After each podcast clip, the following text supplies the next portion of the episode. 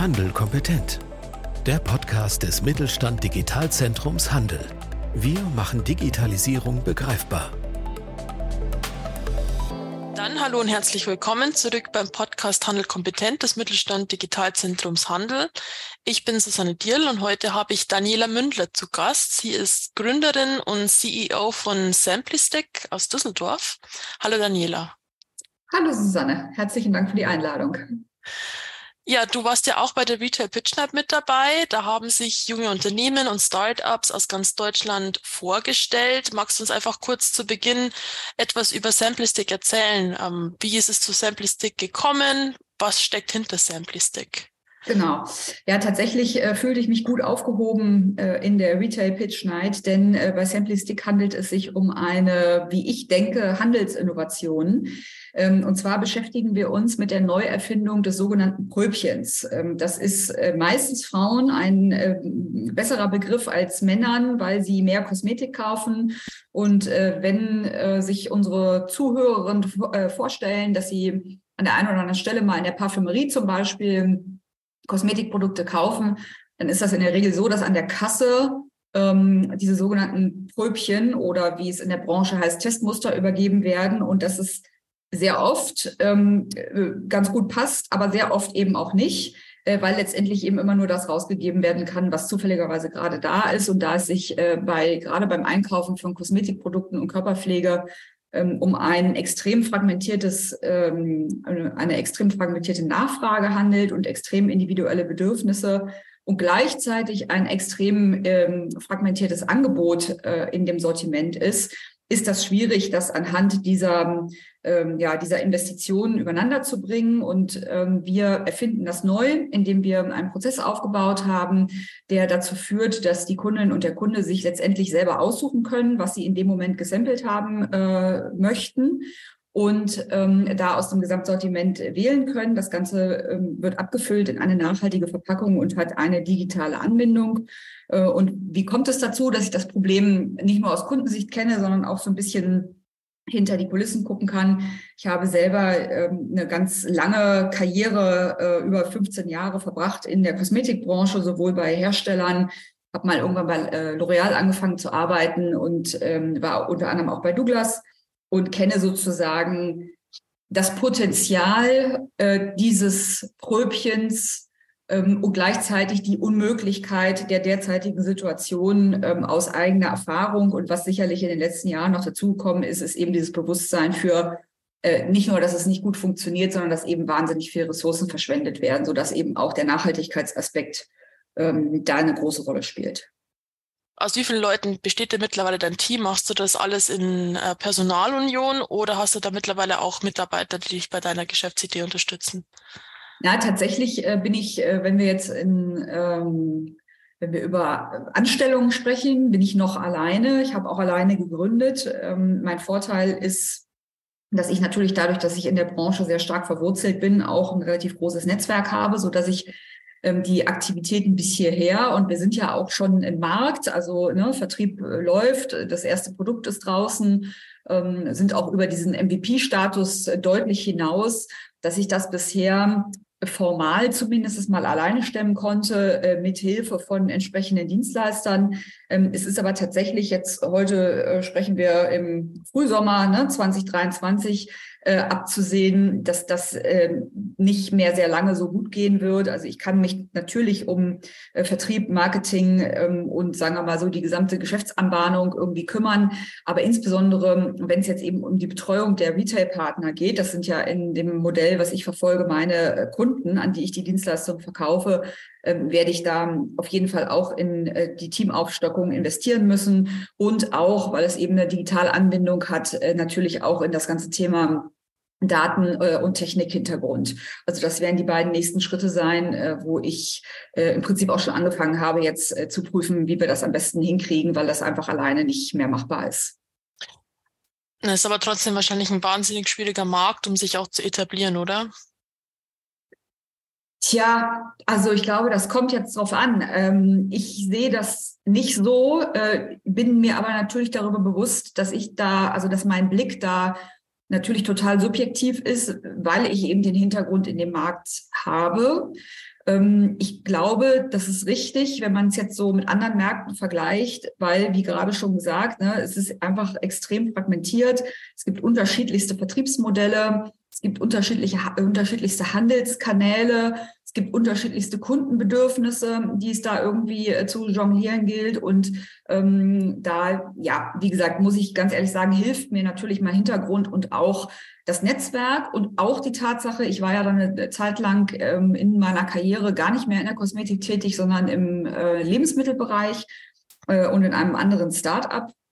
Und da hilft mir natürlich auch, dass ich ähm, wirklich lange schon auch sehr aktive Netzwerkerin bin und mich sehr viel auch ehrenamtlich engagiert habe in ähm, Vereinen und ähm, allen möglichen Assoziationen. Und äh, weil ich immer dachte, dass das sind genau die Situationen, wo einem das zugutekommt, ähm, dass man eben sich nicht nur noch in seinem eigenen Kosmos aufhält, äh, sondern dass man einfach möglichst viel sozusagen die eigene Oberfläche vergrößert hat. Und das hilft momentan ganz enorm.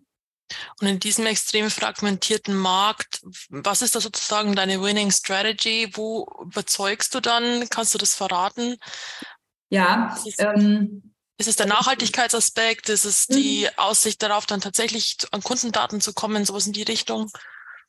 Also ich glaube, dass äh, tatsächlich der erste Schritt ist, ähm, oder das erste, was ich feststelle, ist, dass die, ich muss mich gar nicht lange aufhalten an der Problemschilderung. Also das Interesse ähm, oder die, das Verständnis dafür, dass das Problem da ist und dass es schwierig ist, das zu lösen, das ist überall da und das ist ja schon mal hilfreich. Das heißt, wenn ich irgendwo hingehe, äh, habe ich eigentlich, ich sag mal, die, die, das Spielfeld innerhalb von ein, anderthalb Minuten ausgemalt und alle sagen, ja, ist klar, weil bis heute, und so war es damals schon, in jeder Kundenbefragung ähm, rauskommt, dass Kundinnen und Kunden einfach sehr, sehr gerne kommen, weil sie Produkte probieren wollen und weil sie wissen, dass das in der Parfümerie möglich ist und dass es gleichzeitig eben schlecht gemacht ist. So, das ist schon mal die erste Hürde, die ich da, ähm, die es mir ein bisschen leichter macht, in Gespräche zu kommen, weil sich die Leute von aus Eigeninitiative heraus ähm, für die Lösung interessieren. Ist übrigens vielleicht ein kleiner Sidekick ähm, jetzt auch so für so öffentliche Auftritte. Also äh, mache ich ja jetzt nicht nur im Podcast, sondern habe auch an der einen oder anderen Stelle Fachartikel Artikel ähm, schon Interviews äh, gegeben, beziehungsweise selber veröffentlicht. Und der Rücklauf ist enorm. Also es ist für mich ein wirklich ähm, großer Vertriebskanal, ähm, öffentlich darüber reden zu können, weil wer das hört, hat sofort verstanden, worum es geht, also wenn es ihn betrifft und interessiert sich für die Lösung. Also ich mhm. würde sagen, 50 Prozent meiner äh, Vertriebsleads kommen daher nicht, weil ich die Leute angesprochen habe, die Händler, sondern weil die sich bei mir melden, weil sie irgendwo was gelesen haben. Ja, das ist ungewöhnlich, aber gut für dich. Ja, also. genau, genau. Und ähm, ja, du fragtest ja nach der Winning Strategy. Ich glaube, was dann tatsächlich wirklich Winning ist, ist ähm, so ein bisschen auf der Meta-Ebene, dass ich äh, die Perspektiven in dem Markt und die Details so gut kenne, dass ich eben nicht nur an der einen oder anderen Stelle rumgeschraubt habe, sondern dass es mir möglich war, so den Schritt so ein bisschen rauszugehen, mir das Ganze so ein bisschen aus der Distanz anzugucken und zu sagen, wie müsste man denn eigentlich diese einzelnen Elemente so miteinander kombinieren, wie man vielleicht gar nicht drauf kommen würde, wenn man dann so im etablierten System arbeitet. Und ich glaube, das zeichnet ähm, die, die Lösung von Simplistic aus ähm, vor anderen potenziellen Wettbewerbern, die sich natürlich auch, äh, es gibt ja viele Leute, die festgestellt haben, dass das mit der, ähm, ne, kriegt die richtige Kundin, das richtige Testmuster nicht gut funktioniert. Ähm, und das ist auch eine absolute Winning Strategy. Und ähm, letzter Punkt auch zu deiner Frage. Ähm, gemessen an meiner Erwartung, also ich dachte wirklich, ich komme vom Lösen des Problems des Konsumenten Darauf hat wiederum der Händler natürlich ganz viel davon. Ich habe dann irgendwann, als ich angefangen habe, darüber nachzudenken, gesagt, na ja, also die moderne Zeit muss es auch irgendwie ein Ressourcenschonungsthema sein. Also ich muss es zumindest so realisieren, dass es ressourcenschonend ist. Ich hatte tatsächlich nicht erwartet, dass der Aspekt jetzt in der, ähm, im Empfang sozusagen oder in der Beurteilung der Lösung so eine große Rolle spielt, wie er heute spielt. Und ähm, da kommen natürlich jetzt noch so äh, aktuelle Entwicklungen ähm, dazu, die ich damals gar nicht absehen konnte. Das ist das Thema Green Deal ähm, und Verpackungsverordnung. Also tatsächlich ähm, bewege ich mich hier in einem Feld, was auch ähm, im Sinne von ressourcenverschwendende, unnötige Verpackungen, also Miniaturverpackungen der Kosmetik gehören mittlerweile zum Katalog äh, dazu, ähm, die gelabelt werden als unnötige Verpackungen, ähm, wo eben auch von Seiten der EU und dann eben auch in lokale Verpackungsverordnungen davon auszugehen ist, dass sich da auch regulatorisch was tut. Und das ist natürlich auch hilfreich, muss man auch sagen. Jetzt ist es ja eigentlich mit Verlaub äh, fast schwer zu glauben, zu sagen, du bist die Einzige, die sich da jemals da jetzt da rangetraut hat. Weil wenn du mhm. das Problem so schilderst, ist ja wahnsinnig schnell verständlich und die, die Lösung läge ja eigentlich irgendwo auf der Hand. Bist du dann tatsächlich deutschlandweit die Einzige, die sich mit so einer Lösung überhaupt an den Markt getraut hat? Ja, bisher ja. Und ich kann das ehrlich gesagt nur erklären. Und das ist natürlich nicht, ich sag mal, nicht ausgeschlossen, dass nicht andere Leute da auch sich denken, wir machen da irgendwie jetzt mal was ähnliches. Ich habe natürlich ähm, am Anfang, deswegen hat das auch von ähm, Anmeldung der GmbH bis zu den ersten Vertriebsschritten äh, ziemlich viel unternommen, äh, um das Ganze zu schützen. Also wir haben ein Patent angemeldet, ähm, wir haben natürlich die Marke geschützt und so weiter und so weiter. Aber wahrscheinlich ist äh, das Thema Patent das Wichtigste in dem Zusammenhang. Ähm, es gibt andere Lösungen. Ich habe sie mir auch angeguckt ähm, oder wir haben sie auch im Rahmen der ähm, ja, Exploration sozusagen uns genau angeguckt.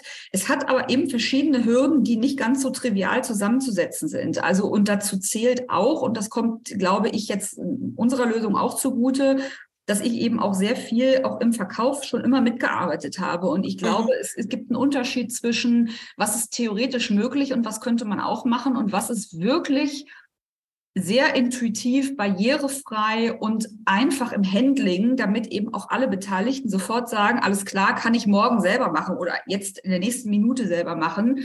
Ähm, und alles andere, meine ich, ähm, ist nicht ganz so einfach umzusetzen. Es geht dann auch in Differenzierung, aber ja, also ich meine, da mache ich mir keine Illusionen, ja, dass es andere Leute geben wird, die da irgendwie drauf gucken und sagen, da müssten wir uns auch mal mit beschäftigen. Ähm, das äh, wird passieren. Möglicherweise, also wenn wir jetzt so ein bisschen organisationstheoretisch sprechen, ich glaube eben wirklich, deswegen auch diese Bemerkung mit dem Schritt aus dem System raus, wenn man als handelnde Person in dem derzeitigen Ökosystem drin ist, dann fällt es einem wahnsinnig schwer zu sehen, äh, wie denn eigentlich jetzt verschiedene Faktoren zusammenspielen müssen, damit sich wirklich was ändert. Das ist einfach, glaube ich, menschlich und wahrscheinlich irgendwo organisationstheoretisch auch belegt, dass das einfach schwierig ist. Wie funktioniert das denn jetzt tatsächlich in der Anwendung? Ich gehe als Kundin in eine Drogerie und sage, oder ich werde darauf angesprochen, mhm. möchten Sie eine Produktprobe mitnehmen? Was würden Sie sich da gerne wünschen? Genau. Das heißt, ich bekomme dann einen Sample-Stick mit, mit äh, Produktprobengröße von einem gewünschten Parfum genau. und kann es dann beim nächsten Mal beim Einkauf bei Douglas, wie auch immer, wieder mitbringen und zurückgeben oder mhm. wird es wieder aufgefüllt oder wie funktioniert denn das mhm. Handling? Also es ist ein, ähm, jetzt in dieser ersten, ähm, in der ersten, im ersten Rollout sozusagen ein B2B-Modell äh, mit einem recyclingfähigen ähm, Einmalprodukt. Das heißt, ich bin äh, noch im Einwegbereich mit einem schon einer Brücke zum Mehrweg, da sage ich gleich was dazu, ähm, auf deine Frage hin. Du gehst ich sage mal, wir bleiben bei Douglas, ja, das ist der größte bekannte Name jetzt, ähm, wenn wir über den Händler sprechen. Du gehst zu Douglas. Äh, wenn du kaufst, äh, das ist der, der häufigste Fall, äh, dann kaufst du, ich sag mal, irgendeine Creme. Und dann hast du bei Douglas, äh, wie auch in anderen Parfümerien, das ist ja immer noch beratender Fachhandel. Das heißt, es gibt ähm, Personal, was dich berät. Du kannst ja in der Regel da auch nicht so einfach nur ans Regal gehen und dir irgendwas raussuchen, sondern in der Regel ne, gibt es da Leute, die dafür zuständig sind, dir da das richtige Produkt zu empfehlen.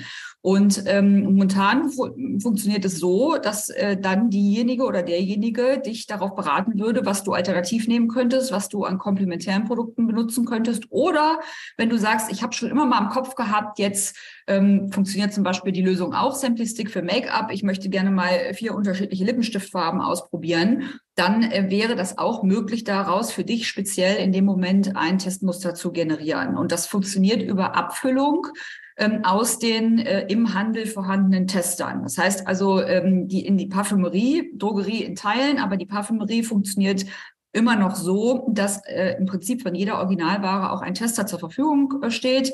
An die kannst du je nach Geschäftskonzept mehr oder weniger selber ran, meistens eben über mit einer Beraterin. Und die ähm, würde dir dann dein Wunschprodukt abfüllen und eben zur Probe machen. Zum Inhalt ähm, ist es ein dezidiertes Konzept ähm, zum Probieren. Es soll nicht den Kauf ersetzen. Damit würde sich der Händler logischerweise selber ins Knie schießen.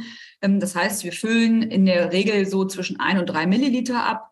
Ähm, wenn es mal ein Körperpflegeprodukt ist oder ein Shampoo, ähm, ist es, kann es auch mal mehr sein, aber dieser Container ist im Prinzip so konzipiert, dass wir wirklich eine Probiergröße mit nach Hause geben und niemand jetzt da äh, den Kauf deswegen ersetzt.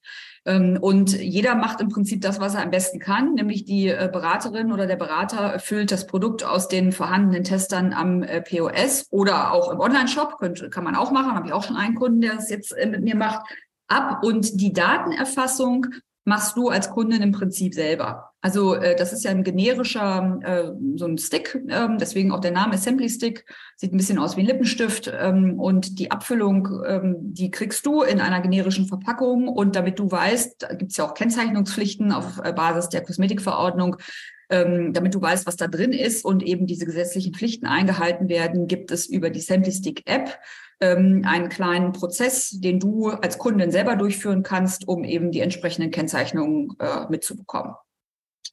Ja, das klingt auf jeden Fall sehr viel individueller als so, wie es aktuell läuft, nämlich dass man ungefragt ja. eine kleine Probe mit reingeschoben bekommt in die Tüte und dann sich zu Hause fragt, ob das zu einem passt oder nicht. Genau, ja, und es ist ja häufig, ist es ja sogar noch schlimmer. Also ich, äh, jeder, also wenn man sich so unterhält, ähm, jeder kann da Erlebnisse erzählen. Es ist ja ganz häufig so, dass man tatsächlich ähm, Proben in seiner Tüte hat, wo man einfach sagt, sag mal, das ist ja das nicht nur Ressourcenverschwendung, sondern das ist ja eigentlich schon Unverschämtheit, ja. Also ich äh, kriege ja dann Produkte, wo ich so denke, hat, hat derjenige oder diejenige überhaupt einmal mir ins Gesicht geguckt ähm, und sich überlegt, ob das zu mir passen könnte oder nicht. Und tatsächlich, das ist mir jetzt auch so, als wir jetzt so im Rollout schon waren und so, wenn man so dann draußen ist und im Verkauf ist, ähm, ist mir das nochmal klar geworden. Also das, was wir heute machen, das ist eigentlich auch gar kein Probieren mehr und auch nicht der Versuch, Produkte zum Probieren zu übergeben, sondern eigentlich sind das umsonst Geschenke. Also man könnte wahrscheinlich in ähnlicher Form auch irgendwie Schokolade an der Kasse ausgeben.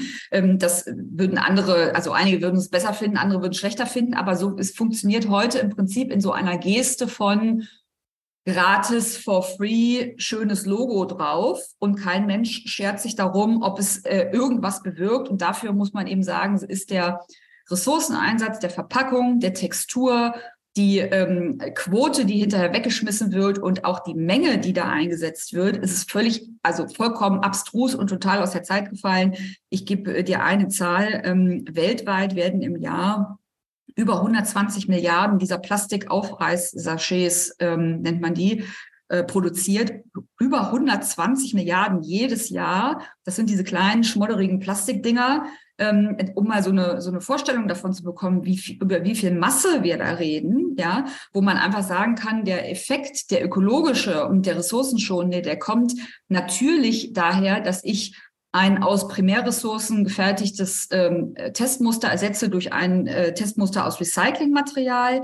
Er kommt aber zu einem größeren, also viel größeren Anteil daraus, dass ich sage, diese Menge an sich ist nicht mehr nötig, wenn ich sie gezielter ausgebe. Und das ist der bei weitem größere Effekt an Ressourcenschonung und ähm, weniger Verpackungsmüll, ähm, als wir es heute haben.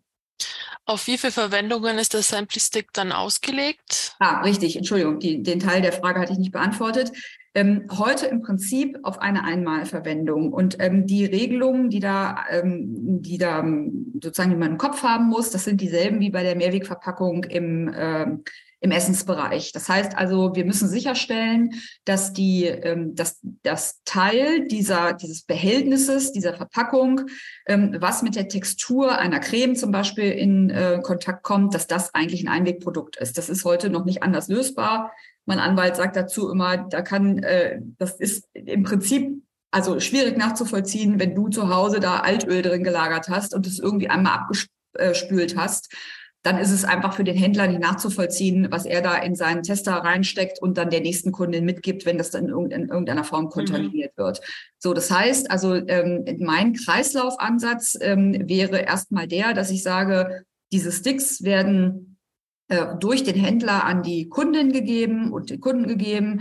Ähm, die können zu Hause ihre Produkte probieren. Entweder sie entsorgen es, das ist so die 1.0-Lösung im äh, gelben Sack. Hm, dann wird auf jeden Fall recycelt, weil äh, Material und auch die Dimensionen sind so angelegt, dass die Recyclinganlagen das Produkt erkennen können. Und damit wären wir schon mal viel weiter vorne im Vergleich zu der Lösung, die wir heute haben. Noch besser wäre es, und das ist für den Händler auch immer gut, wenn die ähm, Kunden äh, die benutzten Verpackungen zurückbringen und sie gegen neue eintauschen. Und die kann ich tatsächlich dann auch wieder aufbereiten. Also das wäre so der Königsweg für, wir haben, ähm, wir kommen von einer sinnlosen Einmalverpackung in eine Kreislauf geeignete Einmalverpackungen und ähm, über Mehrweglösungen äh, muss ich dir sagen, denke ich ein bisschen später nach, ähm, wenn ich mir angeguckt habe, wie die Reaktion der Konsumentinnen und Konsumenten darauf ist. Weil das wäre tatsächlich ein anderes Geschäftsmodell, aber ist ähm, auf jeden Fall auch ein Punkt. Und ich glaube, man darf oder ich darf nicht unterschätzen, die Welt entwickelt sich weiter und eben dieser, diese, dieses Gewöhnen an Mehrweg und dass das der neue Standard wird, das wird auf jeden Fall kommen. Also das heißt, wir werden irgendwann auch über eine zweite Generation an Tools nachdenken müssen. Also es ist quasi das, die langfristige Vision, das Ganze noch umweltfreundlicher ja. und recycelbarer zu machen. Genau, genau. Und heute ist es ja, ähm, ne, auch da gibt es hohe Anforderungen. Also wir sind, wenn wir im Lebensmittel- oder Kosmetikbereich sind, ähm, die Anforderungen an Primärverpackungen sind dieselben. Und es gibt tatsächlich nicht so viele Werkstoffe, die dafür zugelassen sind, dass man das äh, als Verpackung benutzen kann. Und ähm, da mache ich mir aber auch, äh, also äh, habe ich große äh, Hoffnung, dass sich das in den kommenden Jahren äh, in Richtung ähm, äh, Kompostierbarkeit und Abbaubarkeit und ganz andere Materialien. Da wird sich sicherlich einiges tun. Da wird man nicht immer auf diesem äh, Altplastikrezyklat äh, irgendwie hängen bleiben. Ähm, genau, aber ja, das ist dann nächste Generation. Wo kann ich als Kundin denn ähm, schon an den Sample Stick kommen? Ich habe gehört, du warst vor, auch, äh, vor kurzem auch im KDW Genau. Auf, auf Tour? Genau, auf Tour, im Einsatz, genau. Ja, ähm, tatsächlich habe ich äh, momentan vier äh, Geschäfte, die ähm, den Sample Stick schon einsetzen. Das sind drei Geschäfte in Stuttgart ähm, und eins am Tegernsee. Ähm, die jeweils aktuelle Liste findet sich auch immer auf der samplystick.de Seite. Das ist so ein bisschen die vertrieblichere Seite. Es gibt auch eine äh, .com, da ist so ein bisschen mehr über Konzept und alles das, was wir hier gerade besprochen haben für verschiedene Zielgruppen. Aber es gibt eben immer eine aktuelle Liste auf der DE und tatsächlich war es so, dass wir jetzt eine Woche ähm, ja sozusagen Testkooperation hatten im KDW und das ist ähm, ich glaube, ich kann das stellvertretend für alle Beteiligten sagen, sehr gut gelaufen. Und eigentlich ist es immer dasselbe. Ich weiß, dass ich ein wirklich virulentes Problem äh, für die Kundinnen und den Kunden löse. Und in dem Moment, wo das Ding im Einsatz ist, auf der Fläche und im Verkauf, ähm, sind eigentlich, also ist mir noch nie passiert, dass die Leute sagen, das brauchen wir nicht. Also das ist äh, dann ab da ähm, eine Verhandlungsfrage, ja, und auch so eine Frage der individuellen Ziele. Was will der Händler jetzt machen? Möchte er jetzt also möglichst viel Frequenz, die wiederkommt? Möchte er Käufer loyalisieren? Möchte er Besucher irgendwie oder möchte er Käufer zum, zum äh, Zusatzverkauf bringen, möchte er Besucher zum, äh, zum Wiederbesuch bringen, möchte er ähm, Offline-Umsatz in Online-Umsatz umwandeln. Das ist dann eigentlich immer noch so eine Frage, die man besprechen muss, weil das ist tatsächlich immer sehr individuell unterschiedlich. Alles klar. Ich würde dir vielleicht zum Ende des Gesprächs noch eine Frage stellen, die ich auch allen anderen, in allen anderen Gesprächen stelle, die sich jetzt so aus der Retail Pitch Night ergeben haben. Ähm, Ihr seid alle in der Regel Erstgründer, Erstgründerinnen, aber könnt ihr vielleicht trotzdem auch aus eurer teilweise noch recht jungen Unternehmensgeschichte Tipps und Tricks an andere Personen weitergeben, die sich für das Gründen eines Startups interessieren? Ja, gerne. Also ich glaube, ich bin ja da sowieso noch mal ein bisschen außergewöhnlicher, weil ich nicht nur Erstgründerin bin, sondern das ja auch zu einem vergleichsweise späten Zeitpunkt in meiner äh, Karriere, die sich sonst in Konsumgüter- und Handelsunternehmen abgespielt hat, äh, gemacht habe. Und ich habe tatsächlich ähm, irgendwann zwischendrin ja eine Station schon gehabt. Ich habe es eben kurz gesagt, da habe ich ein Start-up geleitet. Also das heißt, ich hatte mich schon durchaus früher damit beschäftigt, dass so das Unternehmerische und den, der, der Aufbau eines Unternehmens, dass ich immer dachte, das liegt mir möglicherweise ganz gut ähm, und wollte das ausprobieren. So und ähm, ich glaube, Tipp ist, wenn ihr eine Idee habt, die ihr, wo ihr euch auch sicher fühlt zu skizzieren, ähm, wie, wie ihr da rangehen wollt, dann würde ich das auf jeden Fall probieren. Also ich für meinen Teil kann nur sagen, ich bin viel zu lange oder ich habe mich viel zu lange in äh, so Corporate-Umfeldern aufgehalten und äh, habe da auch an der einen oder anderen Stelle sicherlich ein bisschen dran gelitten, dass ich immer in so äh, Strukturen drin war, die mir relativ wenig dieser unternehmerischen Freiheit gegeben äh, haben.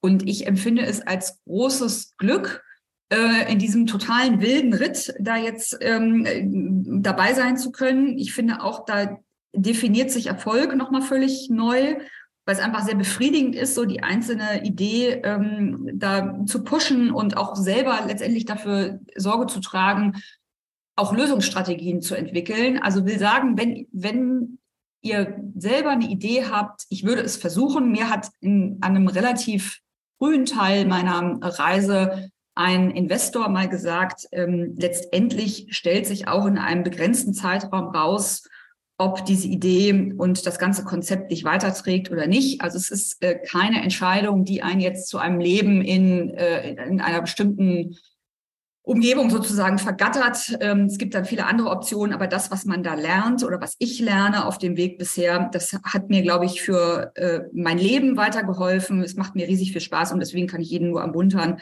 sich nicht abschrecken äh, zu lassen davon, dass es vielleicht auch kompliziert ist und die Marktgegebenheiten jetzt alle nicht mehr so toll sind. Die sind immer, ist immer so. Immer war, immer ist irgendwann mal irgendwas anderes irgendwo besser gewesen.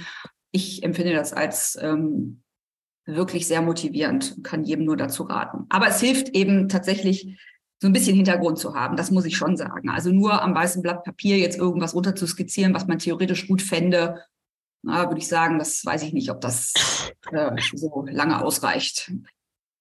Aber trotzdem Mut zum Risiko.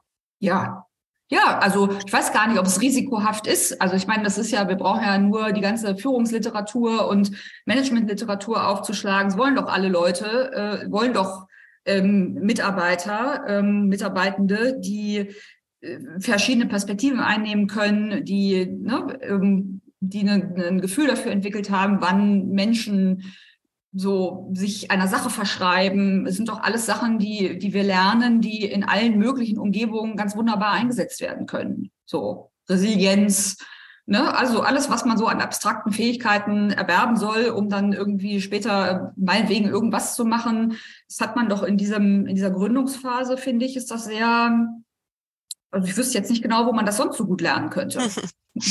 Ja, vielen Dank für das empowernde Schlusswort. da bedanke ich mich ganz herzlich dafür. Und ähm, vielen Dank für die Einblicke, die du uns heute gegeben hast zu Samplistick. Und auch den Zuschauerinnen und Zuschauern ein herzliches Dank fürs Einschalten. Bis zum nächsten Mal. Tschüss. Danke dir, Susanne.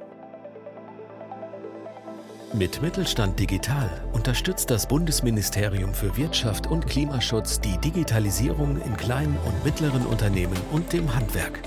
Weitere Informationen finden Sie auf unserer Webseite unter digitalzentrumhandel.de und auf www.mittelstand-digital.de.